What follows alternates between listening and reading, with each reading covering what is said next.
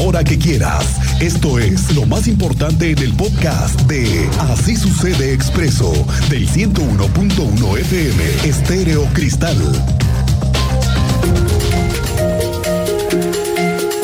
Tenemos a la vista en proceso una denuncia hacia un maestro en San Juan del Río. ¿Sabe por qué? Por temas sexuales. Andrea Martínez, cuéntanos, muy buenas tardes. ¿Qué tal Miguel Ángel? Muy buenas tardes y a toda la audiencia. Así es, ya fue despedido el docente del CECITEC ubicado en la estancia en el municipio de San Juan del Río, quien fue denunciado por acoso por parte de una alumna. Así lo confirmó el director general del CECITEC, Luis Fernando Pantoja Amaro, quien, bueno, explicó que el profesor se presentó en la Dirección General del CECITEC para exponer, eh, para exponer ante la autoridad educativa la situación de estos hechos y para los cuales admitió textualmente que no lo niego, pero tampoco los acepto. Es por ello bueno que Pantoja Amaro sostuvo que por protocolo en ese momento le notificaron la rescisión de contrato, por lo que ya no tiene relación laboral con la institución. Escuchemos por esta información que nos confirmaba sobre este caso el director general del CECITEC directamente expuso su situación de los hechos, él fue el que comentó, él, según sus dichos, cómo estuvo la situación, pero definitivamente hubo algo que no me gustó, que él decía que, porque yo le presenté las evidencias que teníamos en contra de él y proporcionó la alumna, y él decía, no niego los hechos, pero tampoco los acepto. Pues no vamos a estar jugando. En ese momento eh, nosotros, por mismo protocolo, por proteger a los chicos, le notificamos su rescisión de contrato, su despido, o sea, en ese... En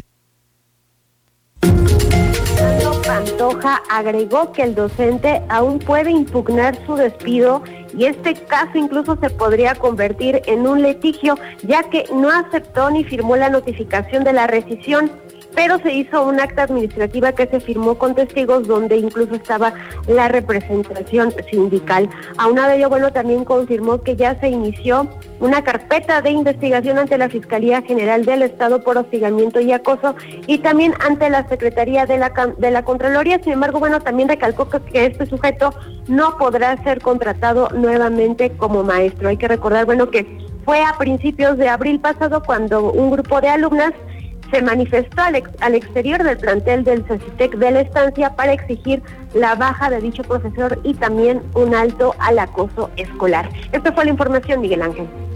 Gracias, Andrea Martínez. Estaremos muy pendientes de esta situación. ¿En qué acaba, no?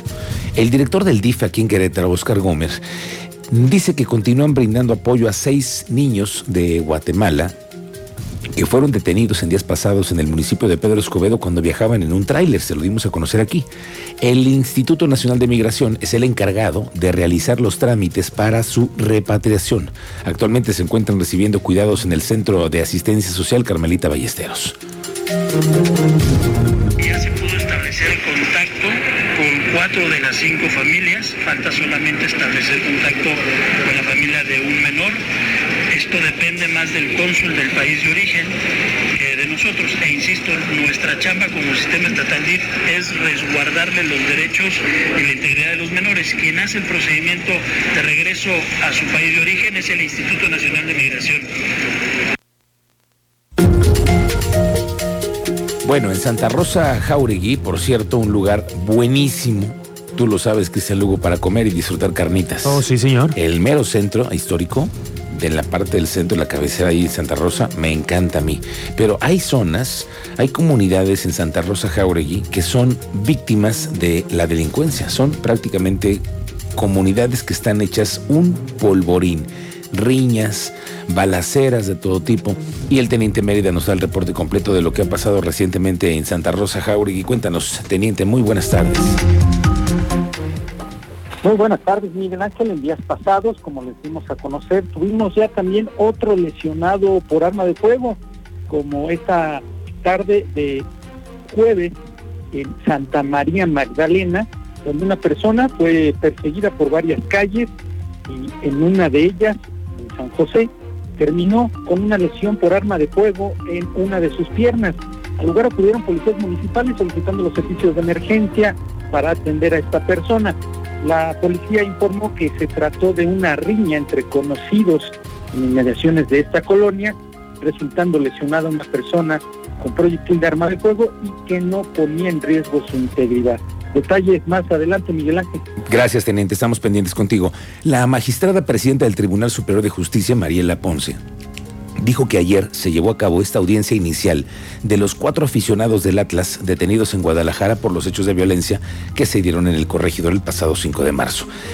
Reveló que tres fueron vinculados a proceso por el delito de violencia en espectáculos deportivos y también se les dictó prisión preventiva, mientras que la defensa del cuarto detenido reveló que solicitó la duplicidad del plazo constitucional. de hoy su audiencia inicial y el resultado fue el siguiente. Tres de estas personas fueron vinculadas a proceso. Se fijó un plazo de dos meses de investigación complementaria y se les ordenó prisión preventiva. Eh, esto significa que van a enfrentar su proceso eh, pegados de su libertad. Y en relación con la otra persona, con el cuarto imputado, eh, su defensa solicitó la duplicidad del plazo constitucional. El comisionado estatal contra las adicciones, Andrés Longoria, dice que, de acuerdo al Observatorio Nacional, escuche usted esta nota, el consumo de sustancias en Querétaro han reportado un crecimiento considerable. Pero mire, hay dos, drogas sintéticas que están en este momento de moda entre los jóvenes y además con una facilidad para adquirirlas. La ketamina, que es un generador de un efecto alucinógeno, mientras que el cristal da una sensación errónea de energía, pero ambas afectan pues la vida familiar, laboral, social, el alto índice de adicción que generan. Ahora recomiendan hablar con la familia, hablar de las drogas en familia, sus efectos, los riesgos y los patrones adictivos. Y hay que vigilar también las conductas de riesgo, como el aislamiento, el silencio, evitar la socialización, el cambio repentino de amistades. Es básico, hay que tener ojo, mucho ojo. Nacional sobre el Consumo de Sustancias, en este caso en Querétaro hemos reportado un incremento importante que tiene que ver con sustancias como el cristal, obviamente el alcohol que mantiene eh, sus altos índices, eh, pero también hemos identificado otra sustancia conocida como ketamina que comienza a tener presencia aquí en el estado. Oiga, este fin de semana por fin se va a llevar a cabo el Festival de Dinosaurios Gigantes Saurus. ¿Ya viste? Está fenomenal, amigo. Oye, pero es muy, muy grande. Es muy grande, pero es un espectáculo fantástico, fuera, fuera de, de, serie. Sí, fuera de serie. Va a estar sábado y domingo sí. aquí en la ciudad y además es gratis. A las 11 de la mañana en sábado Planín Jardín Cenea, a las 6 de la tarde Plaza de Armas y el domingo los dos espectáculos serán en el Cenea, 11 de la mañana y 6 de la tarde. Correcto. Teresa García Besné, que es la secretaria de Cultura, nos dijo exactamente, hay dos presentaciones, ya lo escuchó usted, 11 de la mañana en el Jardín Cenea y 6 de la tarde en Plaza de Armas. También para este fin de semana, la secretaria de Turismo del municipio de Querétaro anunció la apertura de un pabellón gastronómico. Ahora va a estar en el patio central como parte del Festival Querétaro Experimental que estamos viendo cada fin de semana. Ahora van a concluir en Casa Mota con este festival gastronómico. A partir de la una de la tarde, de todo, ¿eh? Mira, Venta de vinos, cerveza artesanal. se te hizo de la boca. Pues es que ya no te quiero decir porque se te antoja. se te antoja y lo que ya es la una, o sea, todos ya, nos da. Sí. Bueno, a partir del próximo, de este fin de semana, de una de la tarde a nueve de la noche va a haber jazz, guitarra, saxofón y toda la presentación de lo que es parte del Querétaro Experimental. Y hay una muy buena noticia para la zona de Ezequiel Montes y la proyección internacional que puede tener. Ya le había contado que actualmente están rodando una película. Bueno, el director de turismo de Ezequiel Montes, Martín Zambrano, dice que buscan convertir a la Peña de Bernal en un escenario para el cine y las plataformas digitales internacionales. Se ha hecho la invitación a productoras de cine como Netflix y Amazon Prime para que tomen en cuenta el pueblo mágico de Bernal para grabar series y películas. Tenemos este, ya proyectos ya a punto de cerrar. Este, algunos este, realities internacionales, algunas partes de películas de plataformas este, también internacionales y muy famosas aquí en, México.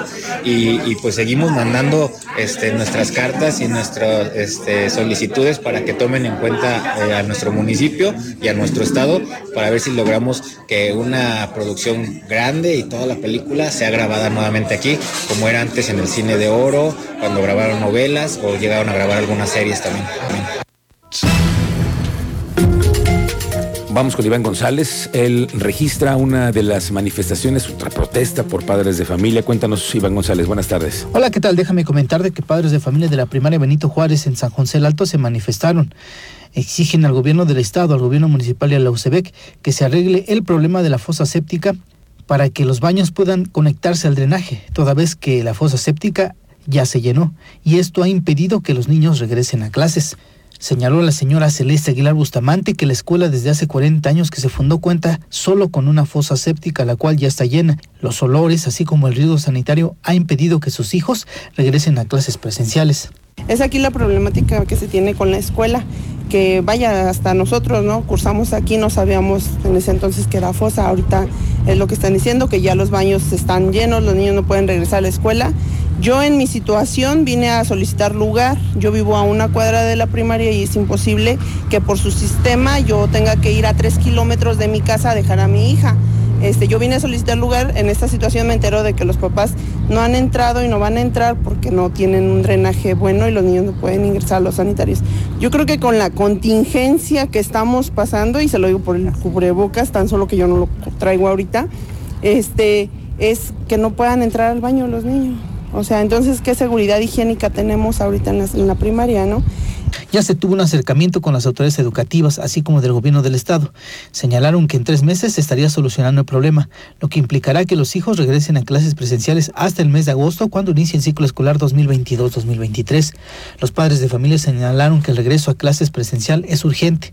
Los hijos ya no quieren entrar a sus clases en línea. Hay estrés y las mamás han tenido que abandonar el trabajo o buscar uno con horarios más flexibles, aunque se pague menos, para poder cuidar a los hijos en casa. Así lo señaló la señora Ana María González Vargas. Ya en la mañana los de municipio, los de la CEA, vinieron con los padres de familia, con el comité y ya este, tuvieron su reunión. Entonces, este, pues ya el, lunes y el martes van a estar viniendo para empezar las, las, este, las obras. Entonces, este, pues, pues esperaron hasta que nosotros nos íbamos a juntar para, para hacer este, pues, manifestación sobre esto. Para el Grupo Radar, Iván González. Oiga, el Día del Estudiante se acerca. Ya viene. Y Manuel García, que ya ve usted cómo es, fue a platicar con los estudiantes y además hacemos una referencia de qué hacíamos todos cuando íbamos a la escuela, dónde nos íbamos de pinta. Ah. ¿Tú no te ibas de pinta? ¿A poco te ibas de pinta? bueno, dos o tres veces que me invitaron, fui a ver de qué se trataba. No es que yo me dedicara a organizar las pintas. No, no, no, no, no, no, no, te equivoques. Yo asistí porque a mí me gusta andar en todo. Andar, sí. Ya, ya desde ese entonces traías el espíritu reportero. Ya andaba yo, entonces yo quería saber cómo era lo de las pintas, ¿no? Sí, sí, claro. Y Manuel García, que ya usted como es, nos platica. O sea, no, pues no sé, a una casa de mis amigos. Luego. Pues ahí algo tranqui. Irme a otro país sin avisar así, agarrar el vuelo y irme. Y ya sin avisarle a mi mamá. Ahorita sería lo mejor.